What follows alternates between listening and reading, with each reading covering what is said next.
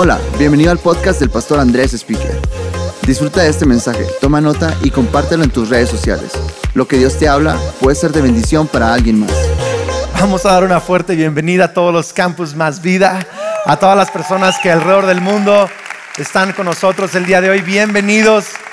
Eh, gracias por tomarse el tiempo y estudiar la palabra de Dios con nosotros. Siempre es un privilegio poder compartir con todos ustedes. Y he estado las últimas semanas hablando sobre el tema de un nuevo normal y eh, les, les contábamos la historia de nuestro 20 aniversario con Kelly y cómo los cambios pueden producir en nuestras vidas un nuevo normal si tenemos la actitud correcta. Y hablamos de eso y yo realmente creo con todo el corazón para muchos de ustedes, es más lo creo para todos, que Dios quiere darte todavía nuevos normales en tu vida, quiere, quiere hacer algo nuevo en tu vida. Y hablé la semana pasada de cómo el normal del justo es generosidad y, cómo el mundo del, generoso se, hace grande y más grande cada vez y cómo hay que ser generosos con nuestra familia, nuestros hijos, nuestros papás, nuestra esposa, con el mundo. Espero que alguna mujer esta semana trae par de zapatos nuevos en Cristo Jesús, ¿verdad? Se ríen, eso significa que los hombres no aplicaron la palabra, ¿verdad? Hay que, hay que llevar a la señora al mall estos días a comprar unos...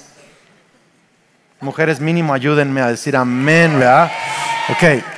Y hablamos de generosidad y todo esto. Y, hoy quiero hablar acerca de, esta misma idea de cómo es que cuando lo que tenemos en el presente, aun cuando no es lo que queremos, si lo ponemos en manos de Dios, puede, puede hacer algo extraordinario en los propósitos de Dios. Y de eso quiero hablar y quiero, eh, quiero mencionar algunos aspectos de una historia de un hombre llamado Moisés, que algunos han escuchado de él y quizá algunos han leído este pasaje. Pero hay, una perspectiva fresca que, quiero compartir contigo el día de hoy. Se encuentra en Éxodo capítulo 4, versículo 1. Y dice, sin embargo, Moisés protestó de nuevo, ¿qué hago si no me creen o si no me hacen caso? ¿Qué hago si me dicen el Señor nunca se te apareció? Entonces el Señor le preguntó, ¿qué es lo que tienes en la mano? Una vara de pastor. Quiero que notes eso, que tienes en la mano. No que te gustaría tener, que tienes en la mano. Una vara de pastor contestó Moisés. Arrójala al suelo, le dijo el Señor. Así que Moisés la tiró al suelo y la vara se convirtió en una serpiente. Entonces Moisés saltó hacia atrás, creo que yo hubiera hecho lo mismo, pero el Señor le dijo, extiende la mano y agárrala de la cola. Entonces Moisés extendió la mano y la agarró y la serpiente volvió a ser una vara de pastor. Realiza esta señal, le dijo el Señor, y ellos creerán que el Señor, el Dios de sus antepasados, el Dios de Abraham, de Isaac y de Jacob, de verdad se te apareció. Nos vamos a brincar al verso 18. Luego Moisés volvió a la casa de Jetro, su suegro, y le dijo, por favor, permíteme volver a Egipto para visitar a mis parientes. Ni siquiera sé si todavía viven. Ve en paz, le respondió Jetro. Antes de que Moisés saliera de Madián, el Señor le dijo, regresa a Egipto porque han muerto tus enemigos, los que querían matarte. Así que Moisés tomó a su esposa, a sus hijos, los montó en un burro, en un Cadillac, y regresó a la tierra de Egipto, y en la mano llevaba la vara del Señor, la vara de Dios. Si estás tomando notas el día de hoy, he titulado mi mensaje, Este no era el plan. Voltea con alguien y dígale, e, e, este no era el plan, este, este no era el plan. Y me pregunto si, si hay algo en tu vida, quizá en tu propia persona, o en alguno de tus hijos o en tu economía o en tu carrera, donde ese no era el plan que tú tenías. Que a lo mejor tú dices, eh, estoy viviendo el plan B. Este no era, este no era mi plan A, es, mi plan B. Es más, algunos se casaron con su plan C. Me explico, es como que eh, el plan, eh, tú tenías un plan A para tu universidad y, estás en el plan D, ¿no? O sea, como que no, no, no es el plan y, te encuentras un poquito como que como que eh, sacado de onda y frustrado porque, porque sientes que, que, no estás en el propósito, en el destino de Dios sobre tu vida. Yo me acuerdo cuando estaba en la, universidad estudiando teología pastoral, creo que era mi segundo año, inicios de mi segundo año, yo trabajaba tres trabajos para pagar mi universidad y eh, uno de ellos era un trabajo, era, era, mesero en un restaurante, un restaurante tipo como Denis, que abren las 24 horas. Y, yo trabajaba el turno de la noche para, para, pues, ir a la escuela en el día. Entonces, una de las noches, me acuerdo, eh, fue, fue, algo bien especial y, y, súper frustrante. Una de las noches me estaba yendo muy mal. me tocaron puras mesas eh, de gente así mala onda, nadie me daba propina, eh, eh, había tirado los alimentos de alguien, o sea, no, era una buena noche. Y me acuerdo que, me fui a, la estación de, refresco, donde llenábamos los vasos con refresco para, para, los clientes, y estaba ahí atrás y era como un espacio un poquito privado, y me puse a llorar, me puse a llorar y le dije, Dios, esto, esto no es el plan. O sea, yo tendría que estar predicando tu palabra ahorita y, yo, veo otros cuates en la universidad que sus papás les pagan sus estudios y ellos están ahí orando y estudiando la Biblia. Yo estoy acá sirviendo mesas. Yo, yo fui creado para algo más importante que esto. No es posible que yo esté acá sirviendo las mesas cuando yo podría estar predicando la palabra. Este no era el plan. Y Dios me dijo a mí, me dijo Andrés, este es mi plan para ti ahorita. Y se escuchó que Dios me dijo, no tengo yo plan B nunca, solo plan A. Y quiero que veas esto porque es una historia extraordinaria la de Moisés. Y quiero, quiero que la medites un poquito. Si es que la conoces, vas a, vas a conectar algunos puntos. Y si no, te lo voy a explicar. Moisés nace como un israelita en el pueblo de Israel. Pero el pueblo de Israel, que es el pueblo de Dios, estaba en esclavitud en una nación llamada Egipto. Y cuando Moisés nace, el faraón manda matar a todos los bebés de dos años para abajo y todos los, todos los bebés varones que estaban naciendo o que, o que tenían de dos años para abajo. Y en ese momento nace Moisés y su mamá lo protege, lo esconde, lo pone en una canasta en el río Nilo y esa canasta llega a manos de la hija de Faraón y la hija de Faraón lo adopta como su propio hijo. Y Moisés, un israelita, un judío del pueblo de Dios, crece en el palacio de Faraón como un príncipe aprende de las mejores escuelas, los mejores maestros, aprende todo tipo de cosas, aprende el lenguaje egipcio, usa el, atuendo egipcio, tiene, tiene de, un príncipe, él, tendría en su mano muy seguramente un cetro de realeza, tendría un anillo de realeza, tendría una corona de príncipe, vestimenta de un príncipe, sabría la cultura de un príncipe, pero Moisés siempre sintió que había un destino en él más grande de lo que veía en ese momento. Moisés siempre supo que, había un propósito extraordinario en su vida. Y yo no sé si alguien acá también tiene ese sentir en su corazón. Creo que hay algo grande que Dios ha puesto en mi vida. todavía no he visto todo lo que Dios me ha prometido. Y hay que tener ese sentido de, destino, de propósito. Y Moisés, Moisés crece y sé que crece con esa intención y con esa, esa noción profética de que hay algo más para su vida que solamente estar en un palacio. Y un día ve que un soldado egipcio está maltratando a uno de sus compatriotas, a un israelita, y Moisés en sus fuerzas y a su tiempo trata de cumplir lo que él siente que es su destino, y él interviene y mata al egipcio para tratar de liberar al israelita. Y él te esconde el cuerpo, esconde todo, piensa que nadie se dio cuenta. Y al día siguiente trata otra vez de intervenir en una, pelea, pero se da cuenta que ahora todo el mundo sabe que él mató al egipcio, el faraón se entera y ahora lo están buscando para matarlo. Y Moisés sale huyendo a la tierra, la región de Madián donde era otro tipo de nación, eran, eran ganaderos, agricultores, era otro tipo de cosas. Y se encuentra ahí a una, a una, a una chava, se enamora de ella, es una historia padrísima. Eh, su suegro eh, eh, de Moisés, que era el papá de la chava, dice, ¿por qué lo dejas allá solo? Ve por casa, los, los casa, el suegro se dice súper aventado, ¿verdad? Los casa. Entonces Moisés ahí está 40, entonces 40 años fue príncipe en Egipto con un cetro de autoridad de, de príncipe, con todo esto de realeza, y ahora está 40 años con una vara de pastor. Y quiero, quiero, me traje una varita, de pastor. Este, este es el plan B de Moisés. Aquí está. Cada que Moisés salía a pastorear sus ovejas, este no era el plan. ¿Lo, puedes, ¿Lo puedes sentir un poquito o no? O sea, él estaría caminando allá con las ovejas y él estaría recordando, yo antes cargaba un cetro de príncipe. Yo, yo, tenía un destino en mi vida, yo tenía un propósito. O sea, y, ahora tengo una vara de pastor. Y ni siquiera son mis ovejas, son de mi suegro.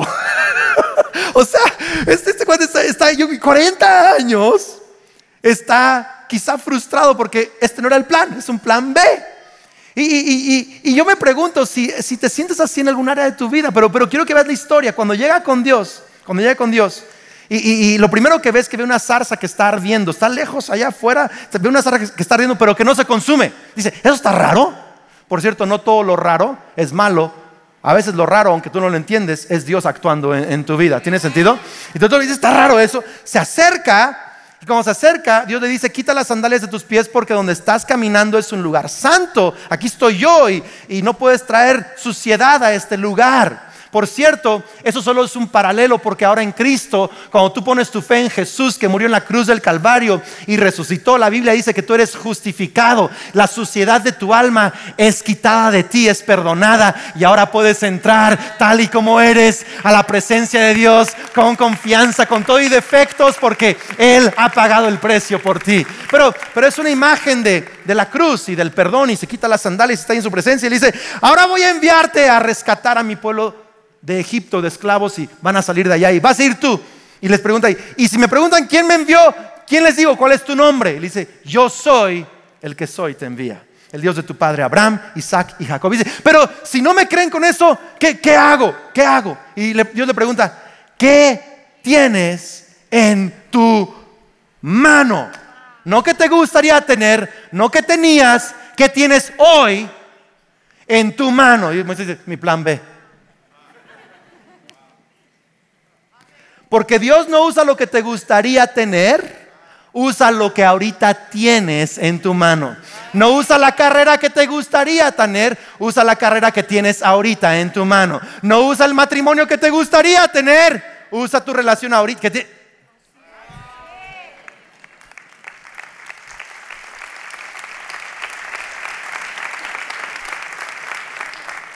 Y Dios le dice, usa esa vara de pastor, tu plan B, porque no es mi plan B, yo tengo maneras de usar tu plan B y cumplir mi plan A.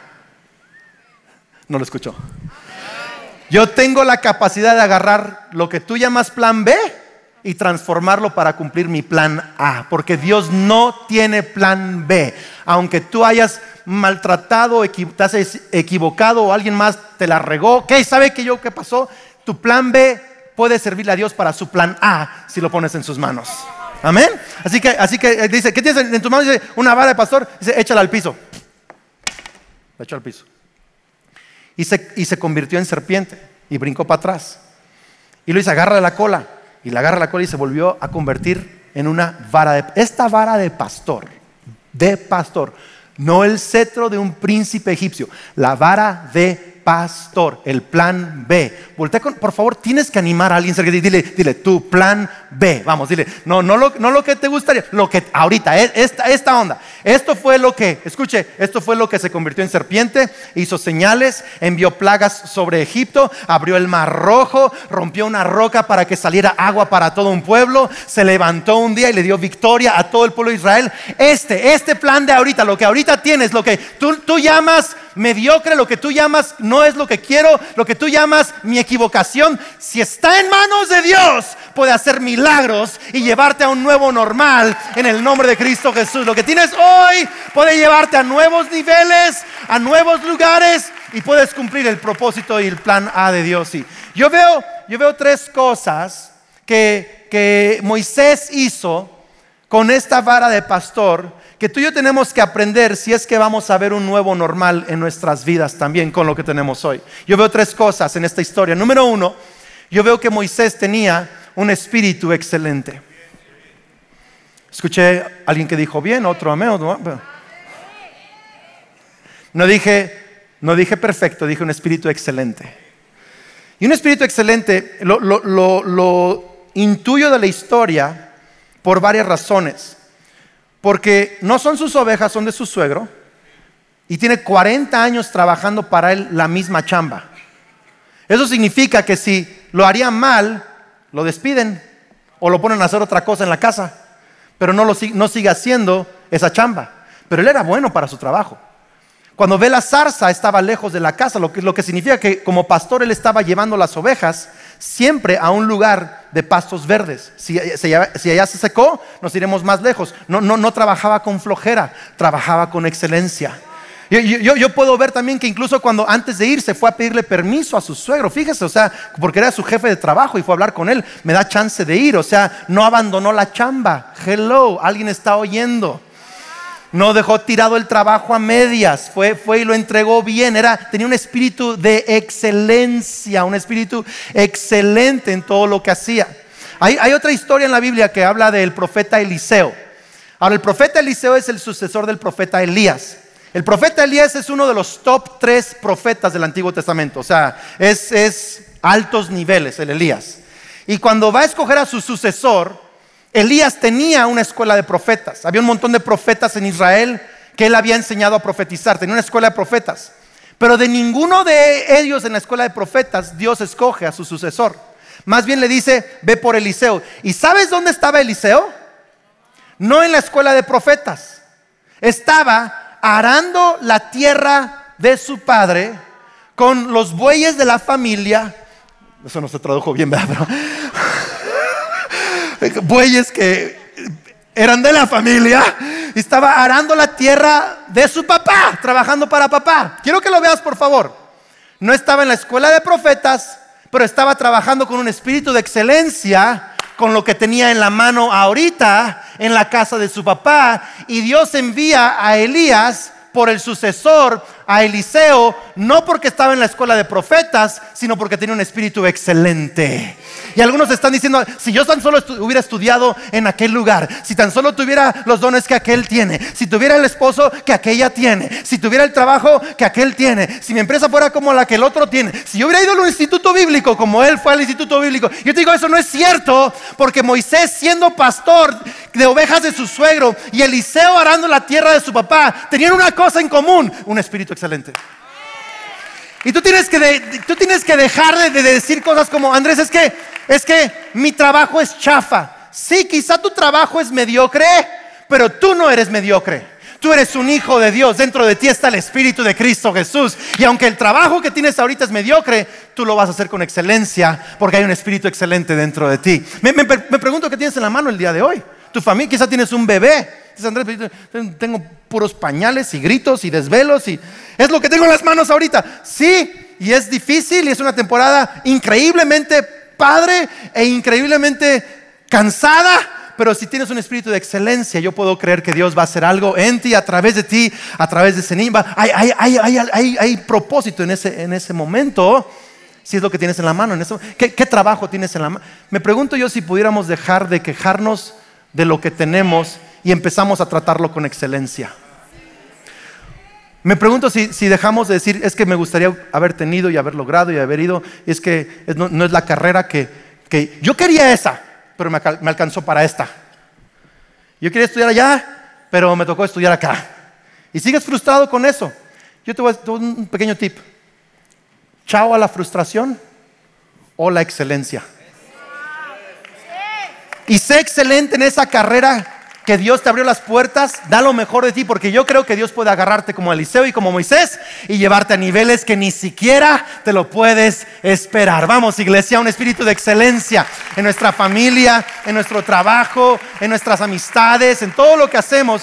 Yo sí creo que eso nos lleva a otro nivel.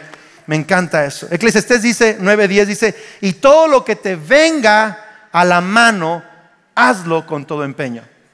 No lo que te gustaría tener en la mano, lo que te venga a la mano. De nuevo, ¿qué tienes en la mano?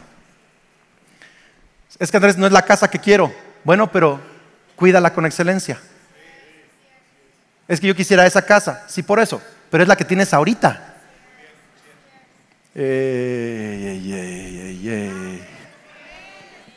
tu cuerpo, tu edad, tu cuenta de banco, todo lo que tienes. Quizá no es tu plan. Ah, pero trátalo con excelencia. Y si lo tratas con excelencia, yo creo en un Dios que cuando ve eso, responde a, esa excelencia en nuestras vidas. Yo, sí lo veo acá. Número dos, yo quiero animar, eh, animarnos, lo que veo en la historia es esto, una confianza total.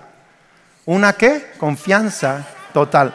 Porque confianza no es solamente cantar, en ti confiaré, tu promesa sigue en pie. Vamos, tú eres fiel Pose 45 pentecostal.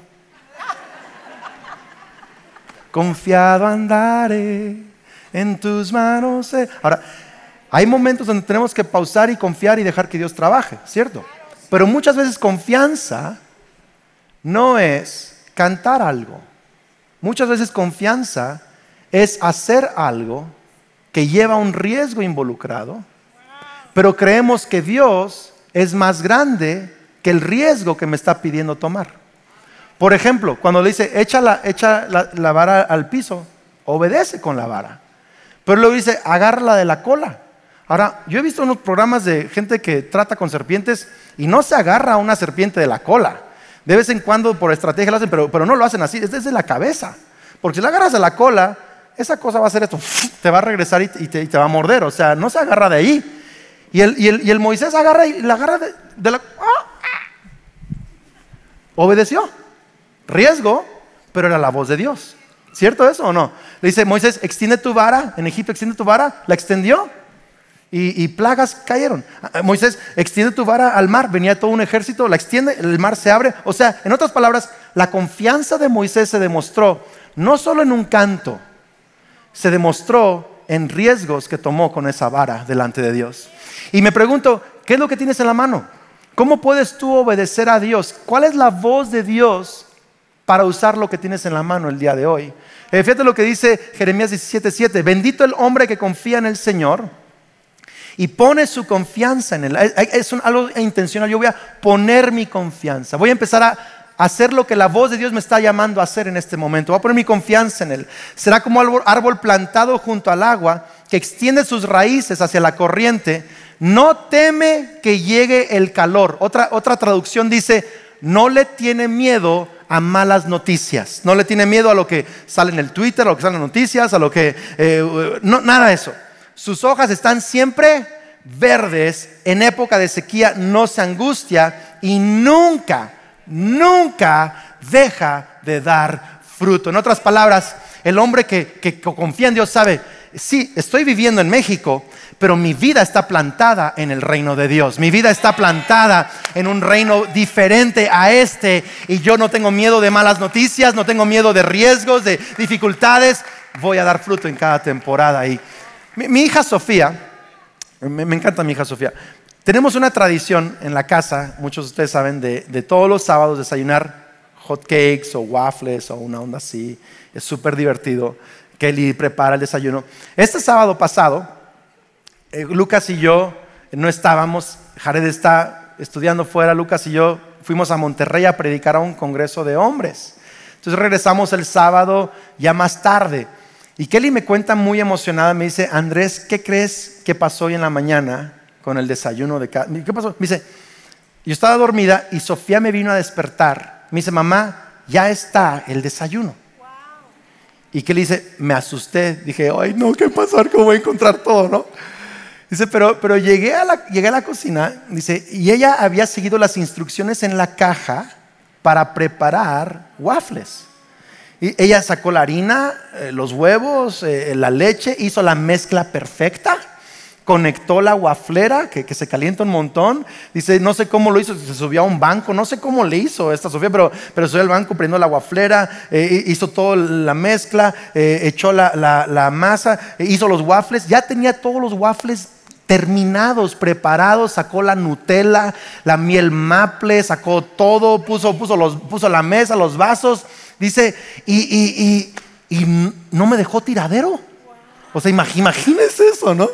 Ahora digo, yo, pienso, wow, qué, increíble que una niña de siete años, y, es, una, es un piolín, o sea, es bien chaparrita mi hija, me explico, es así, bien chiquitita, súper O sea, ¿cómo es posible que una niña así pequeñita haya hecho todo eso?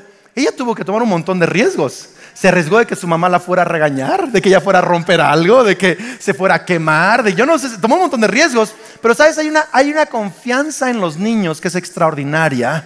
Yo creo por eso Jesús nos dijo, hay que tener fe como la fe de un niño. Porque cuando tenemos fe así, algunos tienen que recuperar su fe de niño en Dios el día de hoy. Decir, Señor, yo me voy a animar, me voy a aventar, voy a seguir dando pasos de fe. Eh, no, no, no, no es todo lo que yo quiero, no era el plan, pero yo voy a, voy a arriesgarme. Lo que tengo en las manos lo voy a usar de manera correcta. Volte con alguien, por favor, dígale, viene un nuevo normal. Vamos, viene un nuevo normal. Y aunque no es tu plan, quizás tu plan B, Dios puede cumplir tu propósito. Número tres, un espíritu excelente, una confianza total. Número tres, un propósito eterno. Un propósito eterno. Me, gusta mucho eh, esta parte de la historia porque Quiero leer el último versículo que leímos del pasaje de Éxodo. Dice, verso 30, verso 20, perdón. Así que Moisés tomó a su esposa y a sus hijos, los montó en un burro y regresó a la tierra de Egipto y en la mano llevaba la vara de Dios. ¿Qué llevaba en la mano? ¿Pero qué era antes? Una vara de pastor. ¿Qué seguía siendo? Una vara de pastor. ¿Qué cambió? Que ahora es la vara de Dios. No dijo, Señor, ¿me cambias la vara? ¿Me, regresas el cetro de príncipe? No. Más bien, en lugar de buscar su propósito perdido, le asignó propósito nuevo a lo que ya tenía. Le puso el nombre de Dios a lo que ya tenía. No, no, no sé cuántos, cuántos eh, eh, eh, hacen lo mismo que, mi familia. no me juzgue. Pero a veces vamos con Kelly a la tienda y compramos el queso para las quesadillas y toda esta onda, las que Lucas se prepara, ya sabe esa onda. Y, a veces yo compro mi queso. Cuando uno tiene niños pequeños, uno compra el queso chafa para las quesadillas y uno compra, por eso digo, no me juzgue, de pronto un poquito de queso bueno, así un parmesano, una onda así nice, ¿no? Entonces, este, y, cuando, cuando, llegamos a la casa, Kelly, les dice a los niños, este queso es de papá. O sea, no, no, no es para que es de papá. Y nomás con decir ese título, ellos ya saben que como es de papá, tiene un propósito, hacer feliz a papá. ya tiene un propósito, nomás por ponerle título al queso. ¿Tiene sentido eso o no? No sé si han visto un, un, eh, programa en History Channel, se llama uh, Pawn Stars. No dije porn stars, dije Pawn Stars. El pastor que está viendo, no, no, no.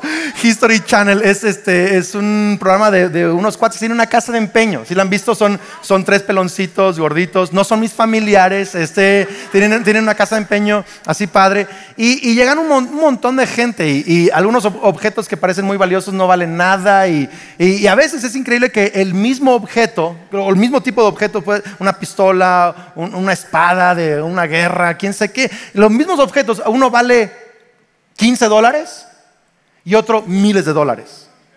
O sea, llega una guitarra y ¿de quién fue? De mi primo, 20 dólares. Llega otra guitarra similar, ¿de quién fue? Elvis Presley, 80 mil dólares. ¿Qué cambió? ¿Qué cambió? El dueño. ¿De quién era? Así se le asigna a propósito a las cosas. Me pregunto yo si tú pudieras dejar de decir, este matrimonio, dejar de decir, es mi plan B y decir, es de Dios.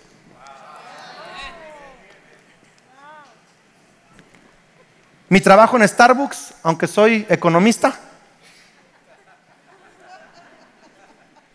esa chamba es de Dios. No es mi plan B, es de Dios. Sigue siendo una vara de pastor, sigue siendo, sigue siendo una cafetería, pero es de Dios. Y con eso voy a hacer milagros en el nombre de Cristo Jesús y, me voy a levantar a otro nivel y Dios tiene mejor...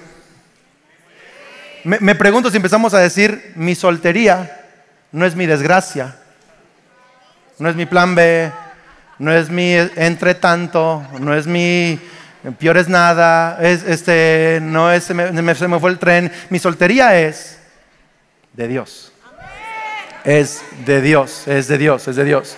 ¿Qué, qué diferente sería si pensáramos así? Miren, es, es, buen, es, es bueno la soltería. No, no lo escucho muy convencido, pero es bueno la soltería. Es bueno, es una buena etapa. Andrés, yo estaría mejor si estuviera casado. No, quizás estarías peor algunos estarían, peor, ¿me explico?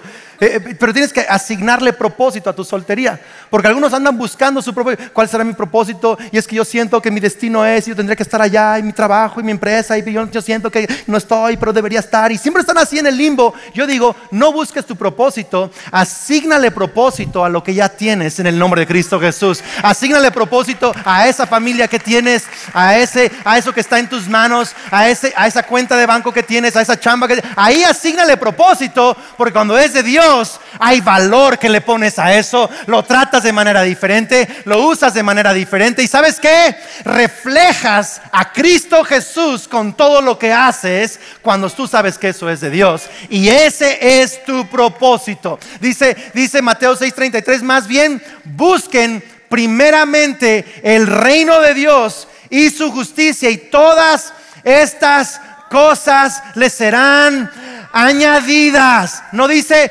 busca primeramente tu esposo y luego Dios cumplirá su propósito y todo lo demás será añadido. Dice, busca primero a Dios y su reino y su justicia y todo lo demás, incluyendo esposo, será añadido. Si es que Dios lo quiere para ti. En, otras palabras, en otras palabras, le voy, a un tipo a los solteros. ¿Están listos o no están listos para eso?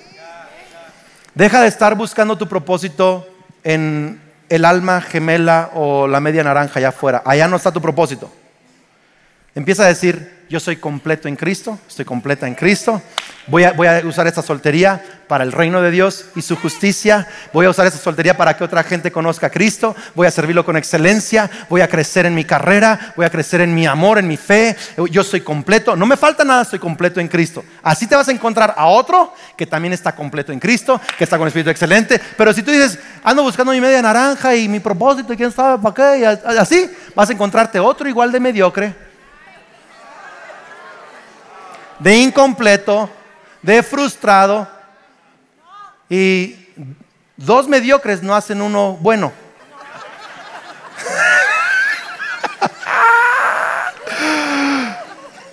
Dos completos hacen un completo.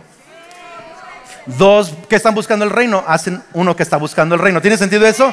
Así que ponle propósito a tu soltería. Ponle, ponle propósito a tu dolor, a tu, a tu época difícil. Di, esta época difícil no es mi desgracia. Esta época difícil tiene el título. Dios está conmigo. Es para el reino de Dios. Buenas cosas van a salir. Ponle propósito a todo lo que haces y ve cómo Dios empieza a crear milagros en tu vida. Sabes, yo quiero agradecer mucho a todos los que, hay muchos de ustedes que diezman y ofrendan cada semana y cada quincena. Y quiero decirte algo que quizá no has, pensado, no has meditado. Tus diezmos y ofrendas no, no solo son como decirle, eh, le doy mi lugar a Dios y para que me vaya bien y voy a apoyar la iglesia. Es cierto, es algo mucho más fuerte. Tú estás diciendo, mi dinero, mi quincena, mi trabajo tiene un propósito. Yo voy de lunes a viernes a la chamba no para solo ir a esquiar en, Valle de Bravo o en el lago Pátzcuaro o, para, ir de vacaciones. Todo eso es bueno. Yo quiero que Dios te dé más de esas experiencias. Y, pero no solo es para construir tu casa. Y, aunque eso es bueno, quiero que construyas tu casa. Pero el propósito, eso es añadidura, eso es añadidura. El propósito es que mi trabajo, mi vida existe para algo mucho más grande que yo mismo existe, para que juntos rescatemos a toda una nación de la esclavitud espiritual y podamos conocer a Cristo Jesús. Yo tengo propósito en mi trabajo, tengo propósito en mi empresa. Vamos iglesia, tengo propósito en ese, ese trabajo de contabilidad o en ese trabajo de lo que sea que hago. Hay un propósito porque estoy siendo parte de algo más grande que yo mismo. Hay gente que una vez al año da una ofrenda llamada primicias, es una ofrenda más allá de los diezmos y ofrendas. Y esa gente le está asignando propósito, no solo a su, trabajo de esa semana, de esa quincena, le está asignando propósito a todo un año, a toda una vida. En Ciudad de México me impactó. Tuve una reunión el miércoles en Ciudad de México de Fundación Más Vida y en cada campus lo tendremos. Y básicamente es compartirte un poco de la visión, lo hacemos cada año, pero ahora estoy poniéndole un, nombre más formal, Fundación Más Vida. Cada año plantamos campus, abrimos iglesias, enviamos misioneros. Y es para invitar a los que quieran ser edificadores del reino y ver esa visión ir a otro nivel. Hay gente que dice, ese es mi propósito y yo quiero ser parte de eso. Y una, una señorita en Más Vida Ciudad de México tiene veintitantos años, se llama Andrea, llegó, llegó a Más Vida hace como tres, cuatro años, eh, justo cuando empezó la iglesia, y ella empezó a escuchar acerca de, de primicias, de honrar a Dios así. Ella tiene un trabajo, el mismo trabajo que ha tenido esos años, el mismo trabajo. Y ella dijo, Señor, yo quiero que mi trabajo, me contó su testimonio, sea para algo más importante que solo mi chamba. Y dio sus primicias a Dios con mucha fe ese primer año, se esforzó, dio a Dios 25 mil pesos. No es, de nuevo, no es empresaria, no tiene un gran, gran, solo un trabajo normal, pero ahorró, se esforzó y, dio eso de primicias. Dios le empezó a abrir puertas el próximo año y dijo, este año tengo que prosperar más, tengo que echarle más ganas, porque yo, yo quiero que mi iglesia también vaya más lejos este año. Y ella ya encontró propósito para su trabajo. ¿Sabes que de sus amigos y amigas en el trabajo, ella es la que más clientes ha recibido, más oportunidades ha crecido? E-, ella dijo, el segundo año quiero dar el doble y dio 50 mil pesos. Dijo, yo voy. Y, el tercer año, de nuevo, Dios le empezó a, o sea, porque cuando encuentra, cuando no cambió de trabajo, era la misma vara de pastor, ¿cierto? Pero le asignó propósito a eso y empezó a crecer. Tercer año dijo, dio el año, el, año pasado 100 mil pesos. De nuevo, no es una gran empresaria, no es alguien rico, simplemente una, señorita que dice, yo voy a prosperar por una causa más grande que mi causa, la causa de Cristo. Y, y dice, pastor, este año voy por 200 mil. Y me presentó, se va a casar en un mes con un novio profesor de universidad, joven, alto, así como tú se lo estás pidiendo a Cristo, ¿verdad? Pero el punto es que, el punto es que ella, ella, ella no le dijo, Dios, dame otro trabajo. Es que no, no estoy que estoy cumpliendo mi propósito, más bien ella le asignó propósito a lo que ya tenía. Y me pregunto yo si en tu vida hay algo a lo que tú tendrás que asignarle propósito. Si quizás estás batallándole con confusión en algún área, puede ser tu carrera, puede ser tu, alguna relación familiar, puede ser algo que estás atravesando y que, te encuentras digo que no sé para qué, cómo le hago y estás buscando algo más allá. Dios te dice, no está más allá la respuesta, está en que me metas a mí en esto. No, no, el propósito no está allá afuera, es que le pongas a eso esto es de Dios, es la vara de Dios, mi trabajo es de Dios, mi vida es de Dios, mi salud es de Dios, mi soltería es de Dios, mi familia es de Dios, todo lo que soy es de Dios. Y quiero que veas esto. Quiero que veas esto. Esta vara fue subiendo, yo lo veo así, fue subiendo de nivel. Cada, cada que había un milagro a través de Moisés con la vara de Dios, que era de pastor, que era de Dios. Serpiente, libertad para Israel, mar rojo, agua, victoria. una, una, historia en Éxodo 17 donde levanta la vara y Israel conquista todos sus enemigos. Moisés pasó de ser un truco en el circo a ser un líder y profeta de toda una nación. ¿Tiene sentido esto? Y algunos están ahorita diciendo, es que yo tendría que ser aquello. Sí, pero tienes que ahorita ponerle propósito a esto y mientras tú pones primero el reino de Dios y su justicia, vas a ir encontrando en cada etapa de tu vida mayor identidad, mayor claridad, mayor autoridad y te vas a encontrar en tu futuro, en tu nuevo normal, viviendo el propósito de Dios, porque le asignaste propósito a lo que ahorita está en tus manos. Señor, te doy gracias por tu palabra. Gracias porque tú eres bueno. Quiero que cierres tus ojos, todo el mundo que está bajo el sonido de mi voz. Quiero que, pienses en lo que está en tus manos. Y quizá lo que está en tus manos no es tu plan A, no es lo que tú pensabas o no es lo que tú quieres. Quizá no es lo que tenías en mente. Pero quiero que, que, hagas una oración ahí con Dios y le digas, Dios, esto que está en mis manos, quiero que sea tuyo. Díselo, quiero que sea tuyo, quiero que sea, quizás mi vara de pastor es mi plan B, pero, pero quiero que sea la vara de Dios, que sea la vara de Dios. Que mi soltería sea la vara de Dios, que mi matrimonio sea la vara de Dios, que, que mi trabajo, que aún mi etapa de retiro de mi trabajo, que sea de Dios, que haya propósito en mi retiro, que haya propósito en mi juventud, en, cualquier área de mi Señor, esto es tuyo. Padre, gracias por regresarnos un espíritu de excelencia, por darnos una confianza total y porque Hoy le asignamos propósito eterno a cada área de nuestras vidas. En el nombre de Cristo Jesús. Amén. Yo quiero hablar con todos aquellos que hoy necesitan reconciliarse con Dios. Quizá aquí o en algún campus o en alguna otra parte del mundo que estás viendo esto. Dices, hoy necesito recibir el perdón de Dios. Quiero reconciliarme con Dios. Quiero ese propósito que Moisés tuvo, ese encuentro con Dios que Moisés tuvo. Sabes, si pones tu fe en Cristo Jesús, ese es el comienzo de una nueva vida. Y quiero hacer esta oración de salvación contigo y si tú quieres hacerla conmigo, voy a pedirte que pongas tu mano sobre tu corazón. Y todos vamos a ayudarte a hacer esta oración para que no la hagas solo. Di conmigo, Señor Jesús, creo y confieso que eres el Hijo de Dios, que me amas, que tienes un propósito para mí, que moriste en la cruz por mis pecados y resucitaste. Yo te pido perdón y recibo tu perdón. Lléname con tu Espíritu Santo Dame un corazón nuevo, transformado. Quiero tener cambios de adentro hacia afuera. Quiero una vida guiada por Dios.